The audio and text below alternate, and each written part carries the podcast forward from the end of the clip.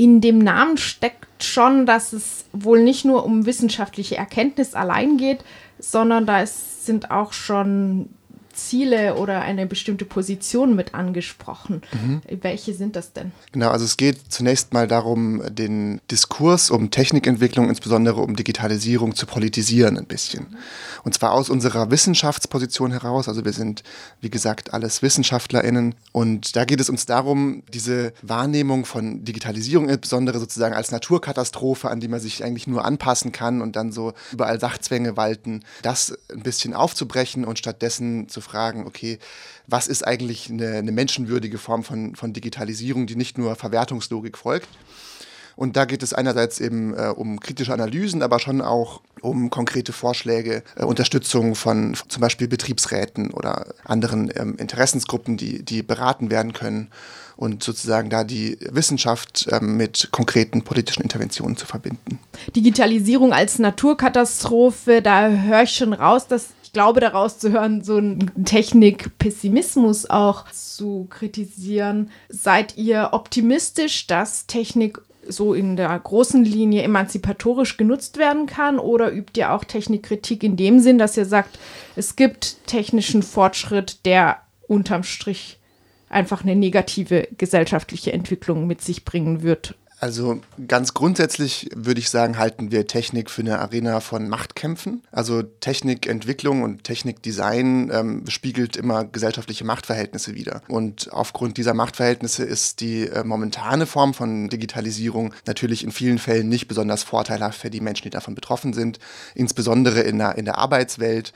Also ich will jetzt gar nicht ähm, über irgendwie Datenschutzverletzungen im Internet reden, ähm, sondern wenn man sich jetzt äh, zum Beispiel industrielle Digitalisierung anschaut, dann äh, geht es ganz viel um Überwachung und, und darum, ähm, den Leuten sozusagen den letzten Rest von Autonomie zu nehmen indem sie einfach äh, durch Computer gesteuert werden. Ein äh, drastisches äh, Beispiel, um das zu illustrieren, ist, ich war jetzt vor kurzem in einem Unternehmen, wo den Leuten so Handschuhe gegeben wurden, ähm, die in die allen Fingergliedern so Tracking-Sensoren hatten und dann vibrieren die Handschuhe, wenn sie eine unerwünschte Bewegung machen. Solche Sachen sind natürlich dann ähm, nicht besonders beglückend für die Leute, die damit arbeiten müssen.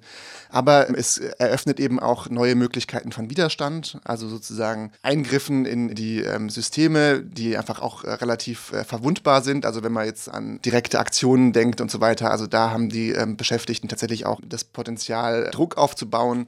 Andererseits aber auch erzählen Betriebsräte immer wieder, dass es äh, möglich ist, äh, über digitale Vernetzung einfach auch äh, mehr Leute im Betrieb zu erreichen und die Kommunikation zu verbessern oder Arbeitsentlastung zu erreichen. Aber tatsächlich gehen unsere Überlegungen auch schon darüber hinaus und wir äh, machen auch äh, sozusagen konzeptionelle Überlegungen, was eigentlich Digitalisierung bedeuten würde für zum Beispiel eine bedürfnisorientierte Wirtschaft, wo hypothetisch, wenn man einfach nur den äh, momentanen Stand der Produktivkraftentwicklung zugrunde legt, wo, wo Bedürfnisse ja bei Amazon etc. sowieso getrackt werden, das würde eigentlich sozusagen eine hypothetische Perspektive auch ermöglichen, in der es gar keine Warenproduktion mehr braucht, äh, wo einfach die Güter verkauft werden, sondern sozusagen ähm, die Bedürfnisse selbst schon der Ausschlag für die Produktion sind und, und sozusagen dann eine bedürfnisorientierte Produktion unter ganz anderen Vorzeichen möglich wäre als in der klassischen sozialistischen Planwirtschaft, wo es sozusagen alles top-down bürokratisch geplant werden musste.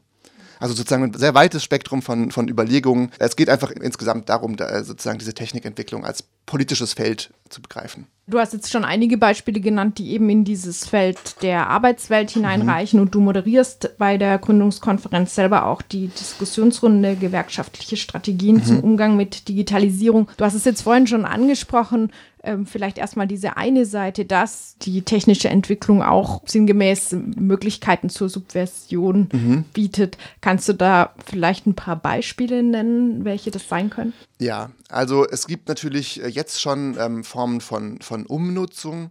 Also wenn man sich zum Beispiel vorstellt, ähm, in der Industrie wird ganz viel mit ähm, so sich selbst überwachenden Systemen gearbeitet. Die ähm, machen dann oft auch Voraussagen, wie hoch die Wahrscheinlichkeit ist, dass Fehler erwartet werden. Und dann hat das zur Folge, dass die Leute sich einfach Pausen zurückholen, indem sie, wenn sie dann sehen, okay, äh, die Wahrscheinlichkeit, dass da jetzt Fehler auftreten, ist halt gering, dann gehen sie halt ähm, in die Zigarettenpause, die eigentlich nicht vorgesehen ist.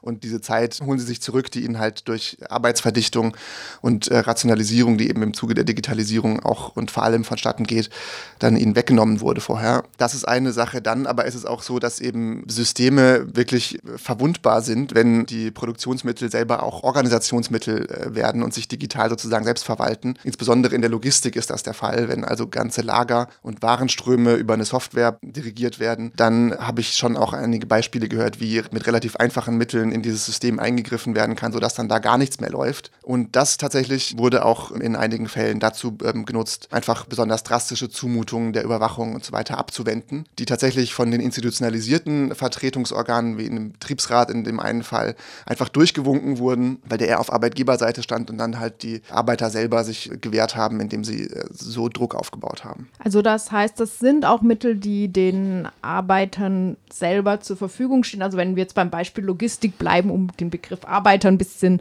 greifbarer zu mhm. machen, mhm. die Leute, die tatsächlich dann aus dem Logistikzentrum die Pakete in die Lastwagen verfrachten, haben die den, die Möglichkeit zum Eingriff oder muss man da wieder auf die Programmierer oder zumindest auf die Leute im Büro vertrauen, die das Programm verwalten?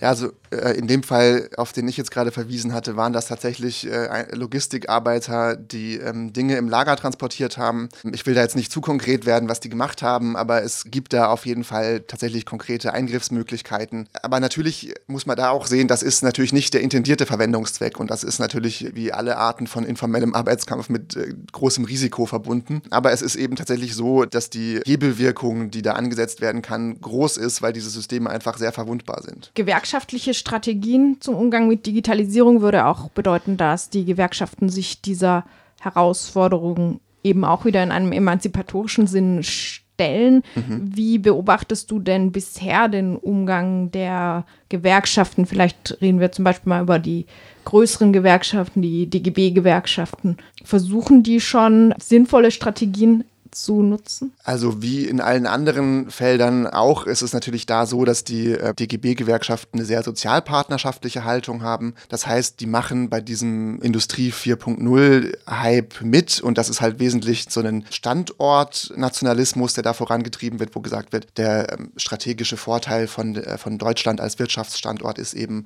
Hightech-Industrie und da können wir sozusagen Jobs, Zitat, zurückerobern aus Billiglohnländern. Das finden die DGB-Gewerkschaften erstmal gut. Da würde man ja sagen, sozusagen aus einer emanzipatorischen Gewerkschaftsrichtung könnte man eigentlich keinen Vorteil darin sehen, wenn die Jobs in anderen Ländern wegfallen und dann hierher verfrachtet werden, so, sondern man müsste eigentlich eher da internationalistischer rangehen. Daran fehlt es noch ein bisschen, also sozusagen ein übergreifendes Denken entlang der, der Warenströme oder der Vernetzungsketten, die auch durch Digitalisierung entstehen. Es gibt aber durchaus auch positive Beispiele im, innerhalb des DGB, wo ähm, versucht wird, eben genau das, was ich vorher gesagt habe, äh, sozusagen den Technikgestaltungsprozess als politischen Prozess zu verstehen. Es gibt zum Beispiel das Forum Soziale Technikgestaltung im DGB, ähm, was äh, sowas vorantreibt.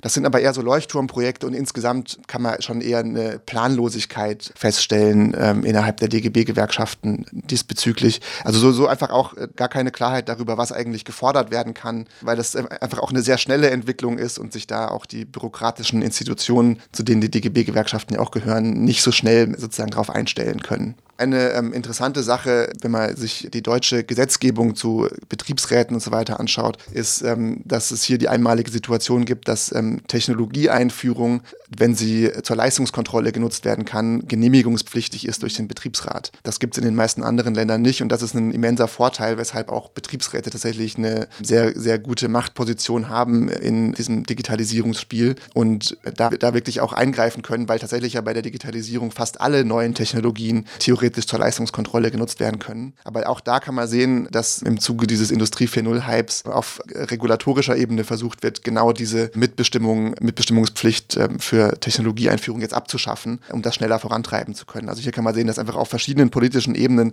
da sich gerade ganz viel tut.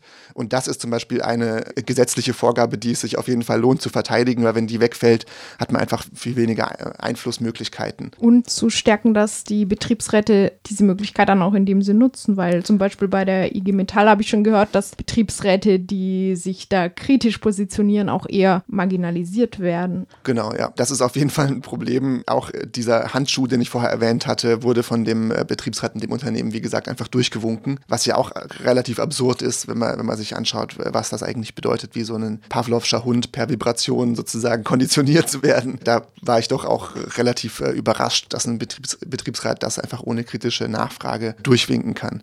Aber tatsächlich habe ich auch da oft das Gefühl, dass die Betriebsräte nicht nur, okay, die politische Positionierung ist natürlich immer eine Sache, da lässt sich nicht so viel dran rumdeuteln, aber ich habe auch oft das Gefühl, dass die Betriebsräte gar nicht so richtig einschätzen können, was da eigentlich passiert. Und das sehen wir auch ein bisschen als unsere Aufgabe im Z, da auch einfach beratend zur Seite zu stehen und auch aufzuzeigen, dass es eben auch nicht nur um die äh, Überwachung geht, die damit einhergehen kann, die ja schon jetzt hinlänglich bekannt ist, weil sie in den Medien viel diskutiert ist, sondern es auch ganz viel um eine Abwertung von Qualifikationen geht zum Beispiel. Also das ist was, was ich in meiner industriesoziologischen Forschung immer wieder sehe, dass äh, Management gezielt versucht, Tätigkeiten durch digitale Prozesssteuerung, also dadurch, dass Computer Anweisungen geben, extrem einfach zu gestalten, sodass perspektivisch die Facharbeiterschaft abgebaut werden kann und eben zum großen Teil durch Leiharbeiter ersetzt werden kann, die einfach dann ähm, ganz flexibel eingesetzt werden können, je nach momentaner Marktschwankung sozusagen. Und das ist natürlich in verschiedener Hinsicht ähm, auch für, für gewerkschaftliche Organisierungen eine, eine Riesengefahr.